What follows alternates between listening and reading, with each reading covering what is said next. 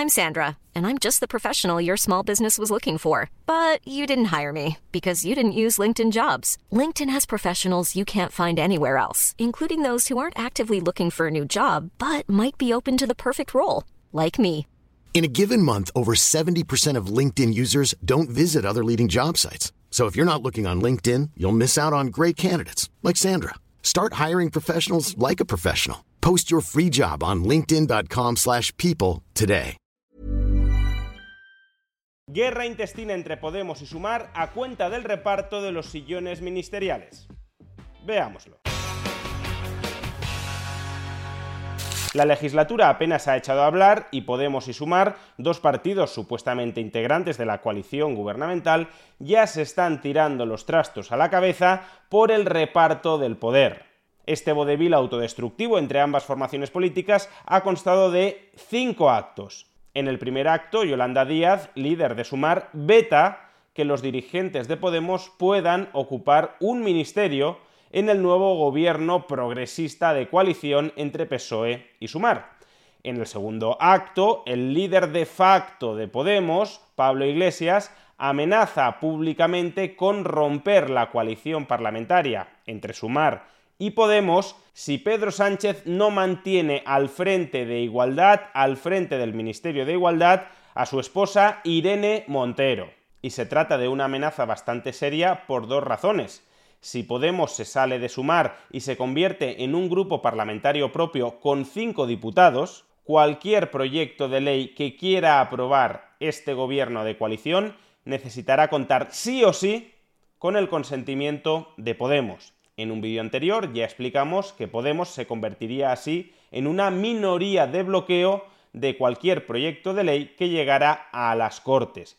Pero además, y en segundo lugar, el próximo año hay elecciones europeas. Y si Podemos se escinde de sumar, Podemos concurrirá a esos comicios por su cuenta, compitiendo directamente con sumar y eso puede suponer un riesgo para la viabilidad a medio plazo del proyecto político de Yolanda Díaz, dado que si Podemos barriera electoralmente a Sumar, Podemos ganaría enteros para volver a convertirse en el partido de referencia a la izquierda del PSOE. Tercer acto. Yolanda Díaz filtra a los medios de comunicación, y más en concreto a eldiario.es, que ha hecho la siguiente oferta a Podemos a cambio de que Podemos no deje la coalición parlamentaria de Sumar, a cambio de que Podemos deje de criticar públicamente a Sumar, a cambio de que Podemos siga votando en el Congreso del mismo modo que todos los restantes diputados de Sumar, a cambio de que Podemos no se presente independientemente a las elecciones europeas, a cambio de todo eso, Yolanda Díaz les ofrece un ministerio a Podemos, pero que será ocupado no por Irene Montero, no por Yone Belarra, la secretaria general de Podemos, sino por Nacho Álvarez, el economista de referencia de Podemos, que hasta este momento era el número 2 de Yone Belarra en su Ministerio de Derechos Sociales y Agenda 2030. Cuarto acto, Podemos rechaza públicamente esta oferta, que Pablo Iglesias llega a calificar de patética, bajo tres argumentos. El primer argumento es que aunque Nacho Álvarez sigue siendo formalmente miembro de Podemos, durante los últimos meses se ha ido acercando a la coalición de Sumar hasta el punto de aceptar ser su portavoz económico. Por tanto, en realidad, Nacho Álvarez no es la cuota de Podemos que están reclamando en el gobierno, sino que es un candidato de Sumar que pretenden hacer pasar como de Podemos, para decir ante la opinión pública que Podemos sí cuenta con un ministerio, a pesar de que el veto a que ocupen un ministerio se sigue manteniendo. En segundo lugar, Podemos se muestra indignado con que Yolanda Díaz les indique qué candidato de Podemos ha de ocupar el ministerio, porque esa misma regla no la aplica al resto de formaciones políticas que integran la coalición de Sumar.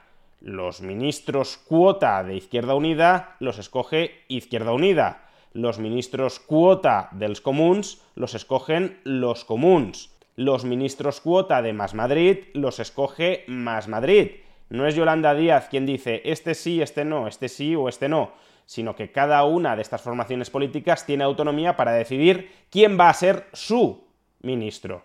Pero en cambio a Podemos se le impone que solo vale Nacho Álvarez como ministro. Y en tercer lugar, Podemos también se queja por las formas empleadas por Yolanda Díaz.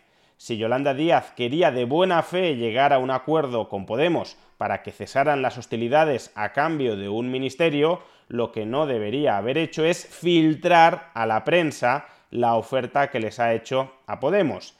Si filtra a la prensa la oferta que les ha hecho a Podemos es porque quiere romper las negociaciones y dejar a Podemos como los malos, mostrando que nunca hubo una auténtica intención de pacto sino que solo se buscaba ganar la batalla del relato frente a la opinión pública. Y quinto y último acto, Nacho Álvarez, la persona de Podemos cercana a Sumar, a la que se le había propuesto ser ministro cuota de Podemos en el próximo gobierno de coalición, confirma que se le ha hecho esa oferta, pero renuncia a ser ministro porque antepone la lealtad a su partido político, a Podemos, que no quiere que sea el ministro de Podemos antes que su ambición personal. No solo eso, Nacho Álvarez considera que ha perdido la confianza de su partido, porque no lo quieren como ministro, y decide dejar todos sus cargos en Podemos y abandonar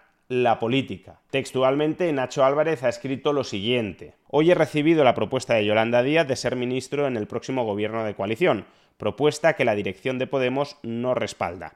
Agradezco mucho la confianza que Yolanda deposita en mí, pero yo no voy a aceptar ser ministro del próximo gobierno si la dirección de mi organización no lo comparte ni lo aprueba. En mi cultura política no es concebible aceptar un cargo institucional al margen de la organización de la que uno forma parte.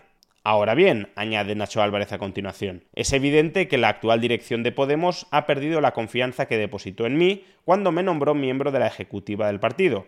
Considero, por tanto, que lo más honesto es dar un paso a un lado y dimitir de mis cargos en el partido, dejando tanto la Secretaría de Economía como el Consejo Ciudadano Estatal y la Ejecutiva.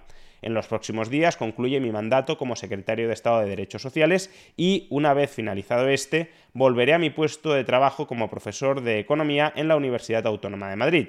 Ha sido un honor desempeñar este cargo sirviendo a mi país durante estos cuatro años, y quiero agradecer tanto a Pablo Iglesias como a Yone Belarra la confianza que depositaron en mí al nombrarme. Estamos ante una clara lucha por el poder dentro de Sumar, una de esas luchas por el poder tan típicas de todos los partidos políticos que Pablo Iglesias nos aseguraba que no se daría dentro de Podemos. ¿Qué es lo que pensaban? Si una discusión en Podemos iba a ser como en el PP o en el PSOE, donde pactan las familias, donde tú me ofreces no sé cuántos puestos en la dirección y llegamos a acuerdos. En este caso ambas partes mienten. Miente Podemos cuando dice que su única prioridad es colocar a una persona de confianza y competente al frente de un ministerio de Podemos para garantizar que así se van a desarrollar las políticas sociales que ellos consideran pertinentes para mejorar la sociedad. Si ese fuera el caso, habrían aceptado el nombramiento de Nacho Álvarez como ministro. Y por otro lado, también miente Yolanda Díaz, cuyo objetivo último no era realmente colocar a Nacho Álvarez al frente de un ministerio. Su objetivo era construir un relato que le permitiera justificar ante su parroquia que no está vetando a Podemos cuando en realidad sí lo está haciendo. Podemos se ha convertido ahora mismo en un partido cuya única obsesión es conservar las cuotas de poder de Irene Montero, y Sumar es ahora mismo una coalición política obsesionada con destruir a Podemos para quedarse así con todo el poder social a la izquierda del PSOE. Y como es obvio, ni Podemos ni Sumar se están ahora mismo despellejando vivos en aras del superior interés general. Se están despellejando vivos porque están peleándose por el poder. Su único interés psicopático el de ellos y el del resto de los políticos, es ese, el poder. Y solo intentan convencerte arteramente de que les preocupa tu bienestar, de que su máxima prioridad es tu bienestar, para que los obedezcas mansamente y para que agaches la cabeza aceptando servilmente que te gobiernen.